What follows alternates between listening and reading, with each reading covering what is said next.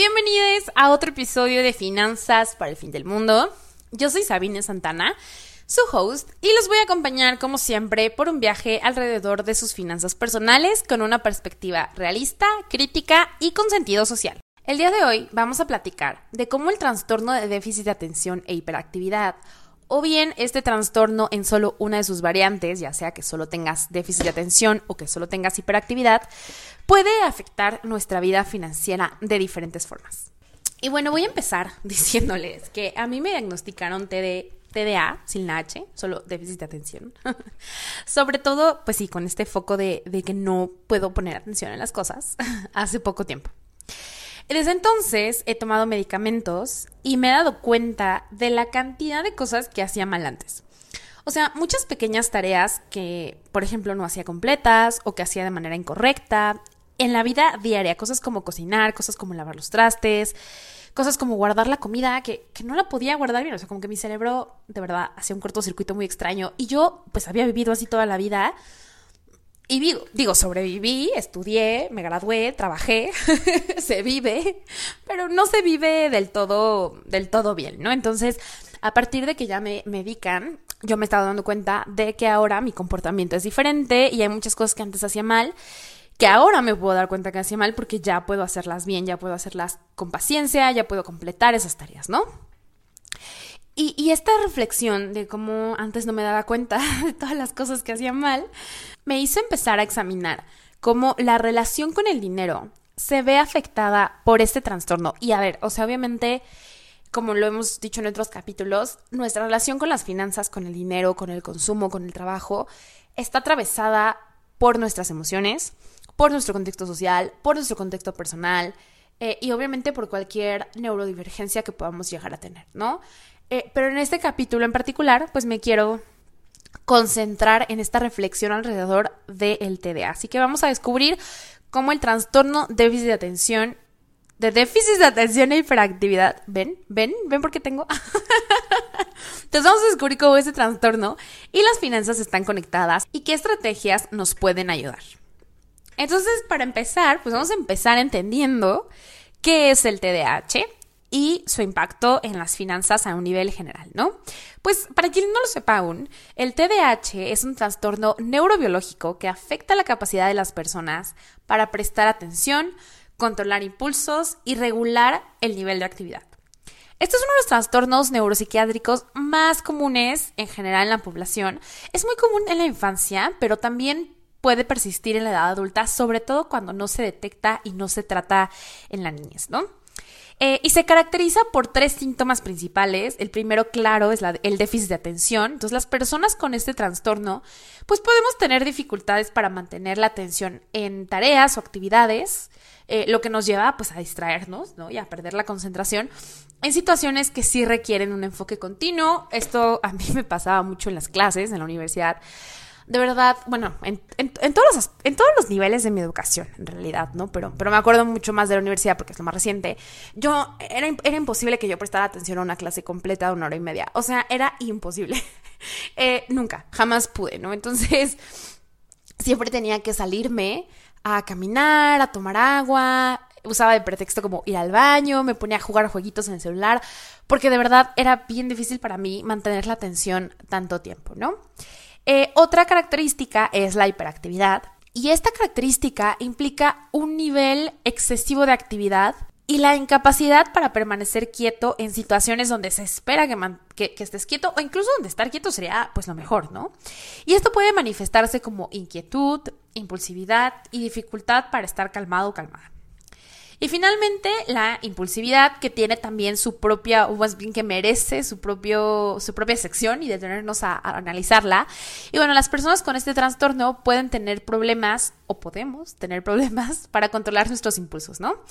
Eh, actuamos sin pensar muchas veces en las consecuencias y tenemos dificultades para hacer cosas como esperar nuestro turno, ¿no?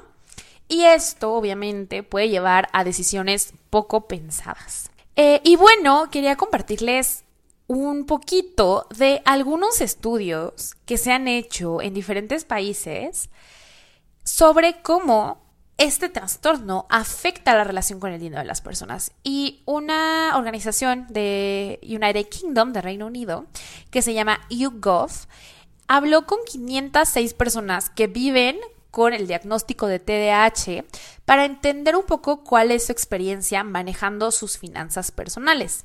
Y lo, y lo comparó después con otra encuesta de más de 2.000 personas que no tenían este diagnóstico, pues para ver cuál era la diferencia entre las personas con TDAH y las personas sin TDAH. Y hay varios descubrimientos interesantes. Por ejemplo, dos tercios, más o menos el 65% de las personas que vivían o bueno, viven con TDAH de, de esta encuesta que hizo YouGov, dijeron que este trastorno ellos sienten que hace más difícil manejar sus finanzas, ¿no?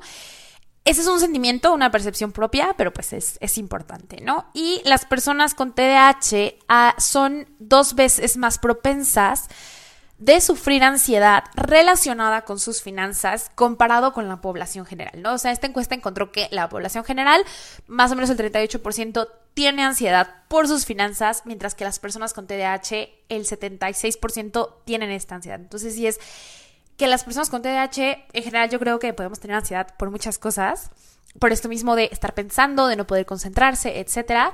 Pero se me hace bien interesante, pues, cómo precisamente eh, las finanzas son un tema también que generan ansiedad. Y de acuerdo con lo que esta encuesta eh, recuperó de las respuestas de las personas con esta condición, ellos dijeron que los mayores problemas que enfrentaban relacionados con las finanzas era el gasto impulsivo, 58% de las personas dijo sufro de gasto impulsivo, 51% de las personas dijo que les cuesta trabajo hacer y seguir un presupuesto y el 49% que les cuesta trabajo ahorrar dinero. Y bueno, si se dan cuenta, esas respuestas están muy ligadas, ¿no? Si tú actúas o gastas de manera impulsiva, pues obviamente no vas a poder seguir un presupuesto que estableciste previamente, porque no vas a actuar de acuerdo a tu presupuesto, sino vas a actuar de acuerdo al impulso de ese momento. Y también este gasto impulsivo que no está dentro del presupuesto, pues te va a llevar a terminarte tu dinero o incluso a llegar a endeudarte y eso al mismo tiempo no te va a dejar ahorrar. Entonces, en realidad, esas respuestas hacen mucho sentido que estén juntas. Porque, pues sí, un comportamiento impulsivo definitivamente no es un buen amigo de las finanzas, de los presupuestos y por supuesto del ahorro, ¿no? También encontraron que las personas con TDAH son tres veces más propensas a lidiar con deuda, o sea, que están endeudados comparado con solo el 11% de la población general. O sea, la población general, 11% de esta encuesta tenía una deuda mientras que el 31% de las personas con TDA la tenían, ¿no? Y esto, a ver, esto obviamente puede tener muchas causas, aquí vamos a barajar algunas hipótesis, que es algo que, que, lo que el estudio no llega. Una hipótesis es, las personas con TDAH muchas veces llegamos a tener problemas en, en lo laboral por la condición, ¿no? Entonces, el hecho de tener problemas laborales puede llevar a no tener ingresos suficientes y entonces tener que recurrir a la deuda, pero también puede ser un poco por el lado del gasto impulsivo, ¿no? Si estás gastando de manera impulsiva, pues estás a lo mejor gastando más de lo que tienes disponible porque no te importa, no te paras a pensar y solamente lo compras y eso te lleva a endeudarte. Entonces, puede haber algunas varias razones pues por las que esto puede suceder, pero definitivamente tiene sentido que se observen estos, estos porcentajes mayores en las personas con TDAH. También las personas con TDAH en, este, en esta encuesta resultaron tres veces más propensas a olvidar o que se les pasara pagar eh, bills, o sea, como pagar cuentas, como la luz, el agua, la tarjeta de crédito, que las personas sin la condición. Entonces, para que entendamos, el 18% de las personas que no tenían TDAH diagnosticado dijeron, que sí, a veces se les olvidaba pagar las cuentas, pero el 50% de las personas con TDAH dijeron que se les olvida. Eso también es pues tiene mucho sentido, ¿no? O sea, las personas con TDAH nos cuesta recordar cosas, incluso si son cosas que son importantes para nuestra vida, como pagar las cuentas que necesitamos pues para vivir, ¿no? Y también siguiendo un poco con lo que les comentaba arriba de cuáles son los problemas más comunes, pues en efecto, las personas con TDAH son tres veces más propensas a tener dificultades de adherirse a un presupuesto. O sea, se nos es más difícil, se nos dificulta más seguir un presupuesto. Y de nuevo, esto tiene mucho sentido, en parte porque se te olvida, ¿no? A lo mejor lo que habías dicho que ibas a hacer. Eh, y también por la impulsividad que hace que sea más difícil controlar tus gastos. Las personas con TDAH también se encontró que son cuatro veces más propensas a eh, el gasto impulsivo de manera frecuente que las personas que no tienen TDAH. Porque, a ver, todo el mundo llega a gastar a lo mejor de manera impulsiva una vez al año, pero cuando es frecuente, pues sí se llega a volver un problema muy grave para tus finanzas. Y por último, esta investigación del Reino Unido también encontró que una de cada cinco personas que tienen TDAH diagnosticado creen que eh, el banco les da herramientas que ellos necesitan para manejar sus finanzas. ¿Esto qué quiere decir? Que solo el 20% de las finanzas de las personas con TDAH sienten que sus bancos los están ayudando con herramientas adecuadas para que ellos puedan manejar de manera responsable sus finanzas. Y esto también tiene todo el sentido del mundo porque muchas veces estas aplicaciones eh, o la estructura, la infraestructura de los bancos, la manera en la que se hacen las cosas, no está pensada para atender a la población neurodivergente. A lo mejor la manera en la que mandan o no mandan recordatorios de pago, por ejemplo, yo, a, mí me llega recordatorio de pago eh, de una tarjeta de, de, de las varias que tengo y sí me he dado cuenta cómo me es más fácil acordarme de esa tarjeta porque me mandaron mail a lo mejor ayer, entonces me acuerdo que ayer me mandaron un mail o entro a mi, a mi correo para ver otras cosas y veo ese correo, ¿no? Entonces es mucho más fácil para mí acordarme si mi banco me lo está recordando a que si que si nada más llega mi estado de cuenta y después me dicen, bueno, ay, acuérdate de pagarlo en 20 días o en un mes, ¿no? Entonces, ese tipo de detalles sí son importantes o serían muy significativas para mejorar la relación que las personas con TDAH tienen con su dinero. Y bueno, para, para ir como más eh, como para hacer un, resumen de todo esto, este estudio, junto de nuevo con la, con la opinión de otros profesionistas y otras cosas que se han encontrado en otros estudios, entrevistas, etcétera, podemos resumirlo en los siguientes puntos de cómo el TDAH afecta las finanzas de las personas. Primero, compras impulsivas y gastos excesivos. Como ya dijimos, la impulsividad es una característica central del trastorno y por lo tanto se va también a manifestar en cuanto a patrones de consumo. El segundo, pues falta de seguimiento de gastos, de nuevo por la dificultad para mantener la atención en las cosas, ¿no? Entonces es difícil mantener eh, la memoria, no, que se te olviden cosas de verdad es lo más común en el TDA. Entonces a lo mejor se te olvida. de verdad no tienen idea la cantidad de veces que yo he llamado al banco, a los diferentes bancos, a decirles como, es que no me acuerdo de qué hice esta compra y me dicen como, claro, mira, y ya me dicen qué día fue, a qué hora, en qué establecimiento, y yo, ah, tiene todo el sentido del mundo. Y puede haberse una compra que hice hace dos días y a mí ya se me olvidó, ¿no? Eh, entonces, y, no fue una compra como impulsiva, a lo mejor fue como, oye, tenías una cena planeada con tus amigos, fuiste, pagaste la cena, o sea, no fue un evento impulsivo o, o menor, ¿no? Fue todo un evento grande, una cena con todo el mundo, estuviste ahí horas. Se me olvida, se me olvida, se me olvida. Entonces, definitivamente, si se me olvidan esas cosas, pues también es difícil mantener en mi cabeza cuánto dinero he gastado, ¿no? Entonces sí es importante a lo mejor tener herramientas más físicas para poder dar seguimiento, pero bueno, vamos a entrar a las estrategias eh, para mejorar nuestra relación con el dinero si tenemos TDAH en la siguiente sección del podcast. Entonces, el segundo punto que podemos decir también es dificultad para planificar en el largo plazo, porque el TDA dificulta la capacidad de planificar en general a largo plazo, ¿no? Eh, porque las personas con TDA tienen dificultades para visualizar las consecuencias de, las decisiones en general y en este caso pues de las decisiones financieras, ¿no? Y normalmente pues como nuestro cerebro, bueno, lo que me explicó mi psiquiatra, ¿verdad? Es que lo que pasa cuando tienes TDA es que tu cerebro no está produciendo dopamina lo cual hace que, digamos que esos pequeños detalles de la vida, a lo mejor que a otras personas les dan placer, a ti no, ¿no? Entonces estás en una constante búsqueda de gratificación instantánea y por eso es más fácil concentrarse en el corto plazo que en el largo. Esto es algo que fíjense de lo que yo no sufro. Yo sí soy bien buena para concentrarme en el largo plazo, aunque me cueste mucho o sea, como que sí pienso mucho en mi futuro, a lo mejor luego a la hora de ejecutarlo no lo hago de la mejor manera siempre, eh, en mis tareas cotidianas sí es cierto que soy muy de, si algo me aburre, ya no quiero hacerlo y lo quiero abandonar y hacer otra cosa, así pero de inmediato, ¿sabes? Como que me agarra un impulso y digo, ya, bye, quiero hacer otra cosa. Entonces, pues sí, es como, es como una contradicción ahí, porque por un lado sí me gusta trabajar en mis metas de largo plazo, pero, pero el, el, no poder tener gratificación de estas cosas normales de la vida hace muy difícil para mí trabajar en eso. Entonces, más bien diría, requiere el doble o el triple esfuerzo que una persona neurotípica, pero bueno, sí se puede. Eh, otro punto es que tenemos una organización financiera deficiente por la falta de atención y la tendencia a la desorganización general, ¿verdad? Eh, dificultades también en la gestión de documentos financieros, o sea, organizar nuestros documentos financieros como estados de cuenta, facturas, recibos, puede llegar a ser un desafío para las personas con TDAH. Y esto puede dificultar por, un par, por una parte identificar patrones de gasto, pero por otra parte también nos pone en riesgo como de, pues a lo mejor se olvida o no podemos declarar, preparar, perdón, declaraciones fiscales o emitir facturas. En general perdemos documentos que son importantes, ¿no? Para la vida financiera.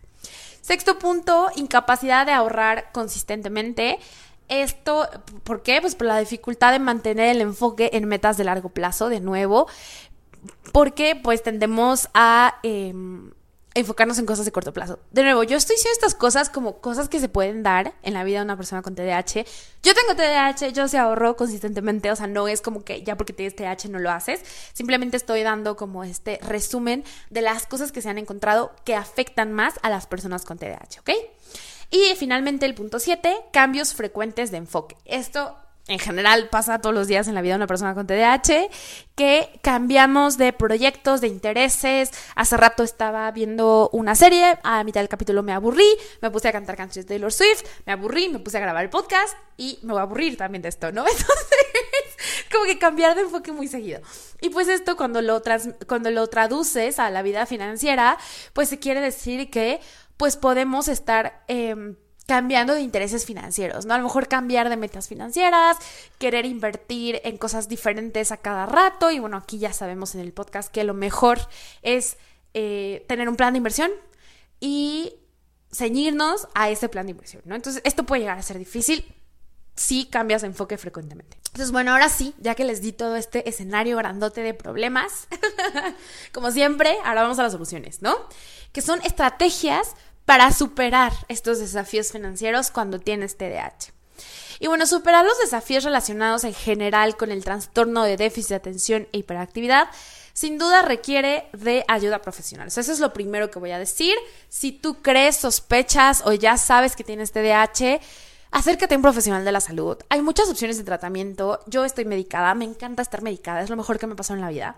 Eh, pero hay personas que no quieren tomar medicamentos y está perfecto. Hay otras maneras de tratar el TDAH, hay otras estrategias psicológicas, psicoemocionales, motoras, incluso motrices, que ayudan a manejar los síntomas de este trastorno, pero lo que sí es, yo les voy a dar algunos tips, pero sin duda lo mejor que pueden hacer es acercarse con profesionales de la salud para que les ayuden a implementar estrategias pues mucho más científicas, ¿verdad? De largo plazo y consistentes, no nada más para arreglar su vida financiera, sino para mejorar en todos los aspectos de su vida, ¿no?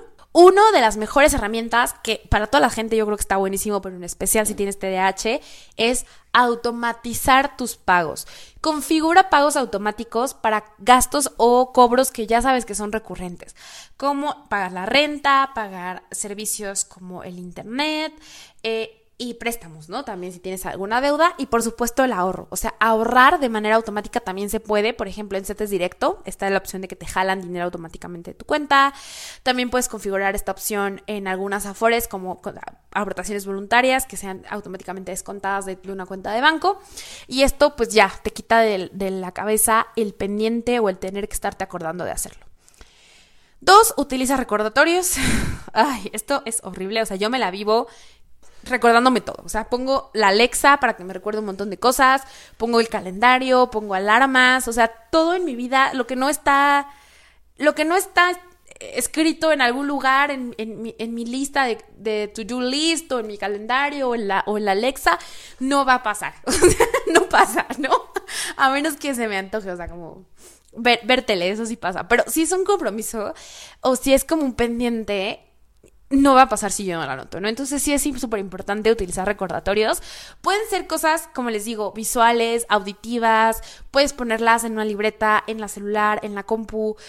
puedes ponerlas en todos los lugares al mismo tiempo. Eso es algo que más a mí me gusta hacer. Porque el calendario me lo lee la Alexa, pero además lo veo en la compu, pero además lo veo en, la, en, el celular. Entonces, como que tengo varios lugares en donde ver mis recordatorios, ¿no? Número tres, simplifica tu presupuesto, ¿no? O sea, opta por un presupuesto simple y claro que te dé cierta flexibilidad, pero que tampoco te abrume, ¿no? A lo mejor lo puedes dividir en categorías muy generales como vivienda, alimentos, transporte y ocio, ¿no? Y asignar un presupuesto máximo a cada una y a lo mejor eso hace que sea más fácil y menos abrumador y de nuevo, trata de automatizar todas las cosas que puedas dentro del presupuesto. O sea, si tú ya dijiste, no sé, 5 mil pesos para vivienda, por aquí te cae la quincena, por aquí vas y pagas la vivienda. O de que te cae la quincena, pues vas y recargas tu tarjeta del metro, ¿no? O vas y al súper y te gastas lo que dijiste en alimentos y listo, ¿no? O sea, como que tratar de sacar los pendientes es lo mejor que podemos hacer para no estarlos acumulando. Cuatro, aplicaciones de gestión financiera. Si las necesitas, si no te basta tener una lista en tus, en tus notas del celular, si no te basta el calendario, puedes investigar y hay muchas aplicaciones diseñadas para la gestión financiera personal. Esas aplicaciones te pueden permitir rastrear gastos, establecer metas e incluso tener como información visual, como gráficas de cuánto has gastado, de cuánto te queda, como apoyo visual de tu situación financiera. Número 5, establece metas financieras claras, ¿no? O sea, esto también se lo digo a todo el mundo, ¿no? Que hay que definir las metas bien tangibles, en cuánto tiempo lo quieres conseguir, más o menos cuánto dinero significa esta meta, etcétera. Pero en el caso de las personas con TDA, yo creo que es todavía más importante porque nos ayuda a mantener el enfoque en que queremos lograr algo en el largo plazo y tener esta meta no nada más clara, sino muy presente, ¿no? A lo mejor hacer un vision board, a mí no me gustan los vision boards, pero hay gente a la que le funciona, hacerte un vision board ahí con todas las cosas que quieres tener o cosas así, las metas que tú te pusiste, ponerte un post-it en el, en, el, en el espejo ahí de tu cuarto de que acuérdate que queremos comprarnos una casa, ¿no? O sea, acuérdate que queremos tener un fondo de emergencias, como cosas que te recuerden constantemente cuáles son tus metas. Siete, súper importante este punto. Incorpora recompensas en tu planificación financiera. Como ya vimos, el TDAH tiene mucho que ver con la incapacidad de sentir satisfacción fácilmente, lo que provoca que nos aburramos. Entonces, darnos recompensas que disparen nuestras hormonas y químicos del placer es una forma de motivar a nuestro cerebro, nuestro cerebro con TDAH, a lograr las cosas. Entonces puedes programar pequeñas recompensas para celebrar logros financieros. Tampoco te estoy diciendo que cada vez que ahorres 100 pesos vayas y te, y te gastes 300 pesos en un restaurante. Por supuesto que no. Pero podemos hacer cosas como, ah, ya logré esto, me voy a regalar un pastel increíble porque ya logré mi meta de los seis meses, ¿no? O he estado ahorrando consistentemente durante tres meses, entonces voy a ir a regalarme un masaje que me encanta. O voy a ir a ver una película yo sola y me voy a comprar un ice y me voy a comprar palomitas y lo voy a disfrutar mucho. Como cosas que nos gusten hacer, que no impliquen un gasto loquísimo, pero que sí se sientan como, como premios que nos hagan sentirnos motivados, porque eso es algo que las personas con TDA buscamos y necesitamos mucho, ¿no? Y no quiero dejar de mencionar en el último punto, de nuevo, ir con profesionales de la salud para recibir estrategias y tratamiento. Las medicinas no son la única opción, son una bendición, de nuevo yo las amo, pero no son la única opción. No tengan miedo de acercarse con los profesionales de la salud para buscar ayuda. Como reflexión final, que no es bueno, no como reflexión, pero como tip final, que no es un tip para las personas, sino algo que queda pendiente en el sistema bancario y financiero, es que los bancos deben considerar a esta comunidad y construir productos y servicios que sean inclusivos para las personas con TDAH. No, o sea, las herramientas bancarias tienen que dar a las personas con TDAH control, tienen que darles transparencia, porque de nuevo, para las personas con TDAH a lo mejor va a ser más difícil dar seguimiento, va a ser más difícil entender, va a ser más difícil dedicarle muchos minutos o horas a estar revisando estados de cuenta. Entonces el hecho de que los bancos hagan estas aplicaciones pensando en las personas con TDAH y no nada más en nosotros, ¿verdad? También en las personas eh, que, son sordas, que no pueden, que no pueden eh, escuchar y que de repente entonces no van a poder llamarle al banco, ¿no? Entonces, ¿cómo le vas a hacer para resolver todas financieras? O las personas que no tienen vista, ¿no? Que le van a hacer para revisar su estado financiero, pues si no, o sea, si no, si, si es una cosa ahí, un papel, ¿no? O sea, que, entonces, ese tipo de cosas, obviamente, hay, hay mil cosas que los bancos y el sector financiero puede hacer para ser más inclusivo, pero en el caso particular de las personas con TDAH, esto, no ser hacer herramientas más transparentes, más claras, más eh, directas, ¿no? Que vayan directo al grano para que las personas con TDA no tengan que obligarse a estar concentradas mucho tiempo, que es algo con lo que batallamos, ¿no? Y bueno, espero que hayan encontrado muy valiosa esta información y estos consejos para enfrentar los desafíos de la vida como persona con déficit de atención e hiperactividad. Y recuerden que la información y la conciencia es el primer paso para hacer cambios positivos, no nada más en nuestras finanzas, sino en el mundo en general. Eh, y bueno, pues espero que les haya gustado mucho este capítulo. A mí me dio mucho gusto grabarlo. es un tema que se me hace súper interesante. Y voy a, voy a hacer el intento de hacer eh, más episodios en los que hable de cómo otras neurodivergencias pueden llegar a afectar la vida financiera de las personas. Por ejemplo, podemos hablar a lo mejor de personas que tienen depresión, de personas que tienen bipolaridad, de personas que están en el espectro, espectro autista, etcétera, etcétera, ¿no? Entonces, pues muchas gracias por estar aquí. Suscríbanse a mis redes sociales. Acuérdense que estoy en casi todas, bueno, en todas, excepto Twitter, como Finanzas para el Fin del Mundo. Me pueden encontrar así en Instagram y en TikTok. Y si me quieren seguir en Twitter o ahora X, que según Elon Musk se llama X, pero en, en este podcast nosotros no le hacemos caso a Elon Musk. Entonces le voy a seguir diciendo Twitter. Entonces, en Twitter estoy como arroba santana-sabine. Es mi cuenta personal, pero también hablo de finanzas por ahí, ¿no? Entonces, bueno, los espero en el próximo episodio de Finanzas para el fin del mundo. Adiós.